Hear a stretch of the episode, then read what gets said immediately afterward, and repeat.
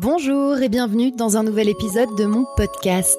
Ce matin, comme tous les matins, mon réveil a sonné, la radio s'est enclenchée, j'ai ouvert les yeux, et ma première action de la journée, ça n'a pas été de faire pipi, de boire mon thé ou de faire une salutation au soleil, mais de prendre mon téléphone et de scroller. Je lis les WhatsApp que j'ai reçus entre mon coucher et mon réveil, je fais défiler les notifications et je scrolle sur Instagram, Twitter et Facebook. Je rattrape tout ce que j'ai loupé pendant que je dormais, toutes les nouvelles que j'ai pu manquer. Cette pratique s'appelle le doom scrolling. Et ça marche aussi dans les transports avant d'aller se coucher, sur le canapé, dans la file d'attente chez Monop, dans l'ascenseur, aux toilettes, bref partout, du moment qu'on scrolle sans fin, hypnotisé, le doigt qui s'agite frénétiquement sur l'écran. Et là vous allez me dire, mais ça c'est scroller. Pourquoi doom? Pourquoi doom scroller? Qu'est-ce que ça veut dire? Eh bien, dans tout ce contenu que je consulte sans pouvoir m'arrêter, il y a outre les vidéos partagées par d'autres gens, les contenus sponsorisés et aussi et surtout pas mal de contenus hyper anxiogènes. Non pas que le reste ne le soit pas, mais disons que certains contenus le sont plus que d'autres. Concrètement, je parle des images de la guerre en Ukraine, du tremblement de terre en Syrie et Turquie, des contenus sur l'urgence climatique, la fin du monde ou bien des faits divers sordides. Bref, des news bien négatives. Et c'est de là que vient le nom doom scrolling. C'est littéralement faire défiler les mauvaises nouvelles les unes après les autres. Doom en anglais pour morbide, terrible, pessimiste. En fait, on est confronté tout au long de la journée, du matin au soir, à une très grande quantité d'informations, dont beaucoup sont donc très négatives. Et c'est précisément ces nouvelles négatives qui marquent le plus notre esprit. Et moi, je vais vous dire, dès que je vois passer quelque chose de morbide, je clique. Un enfant meurt en mangeant une crêpe à l'école, je clique. Un journaliste tué en plein reportage sur une scène de crime aux États-Unis, je clique. Une femme meurt à son domicile, son chien commence à la manger, je clique aussi. Et c'est un cercle vicieux. Plus je consomme ce genre de contenu, et plus les algorithmes m'en servent sur un plateau chaque jour. Et là, vous allez me dire que je suis peut-être juste morbide comme personne, et où est le problème?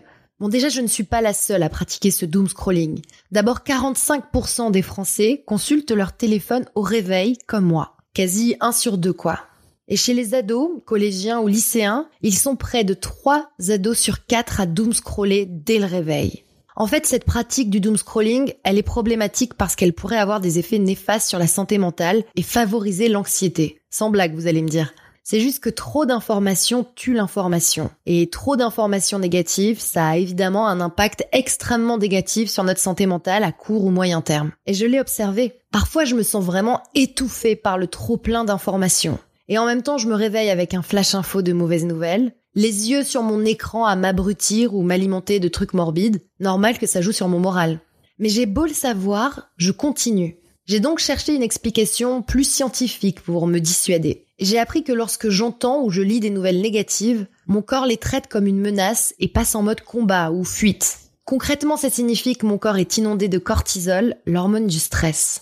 Et ça a pour conséquence des sauts d'humeur, mais aussi de diminuer les fonctions immunitaires, de créer de l'hypertension, de causer des dysfonctionnements dans les performances cérébrales et des troubles de la concentration. Bon, en gros, c'est pas bon du tout. En même temps, on sait que le stress a des conséquences négatives sur chaque fonction cognitive. Et moi, je m'inflige ça dès le matin. Comment démarrer la journée du mauvais pied? Et je sais que je ne suis pas la seule. Les chiffres parlent d'eux-mêmes. Alors, est-ce qu'on est condamné à devenir des dépressifs, accros aux nouvelles négatives et au défilement morbide, comme ils disent au Québec pour traduire doom scrolling? Non, bien sûr que non. Mais ça demande quelques efforts et pas mal de volonté supprimer les notifications, ne pas avoir son téléphone sur sa table de nuit, le tenir loin de soi le plus souvent possible dans la journée, surveiller son temps d'écran. On a tous les outils à disposition. On a le virus et le vaccin dans nos mains et c'est à nous, à notre libre arbitre de décider. Il y a un proverbe indien qui dit Si tu vois tout en gris, déplace l'éléphant. Je vous laisse méditer. Blablatement vôtre et à très vite pour un nouvel épisode. Merci beaucoup pour votre écoute.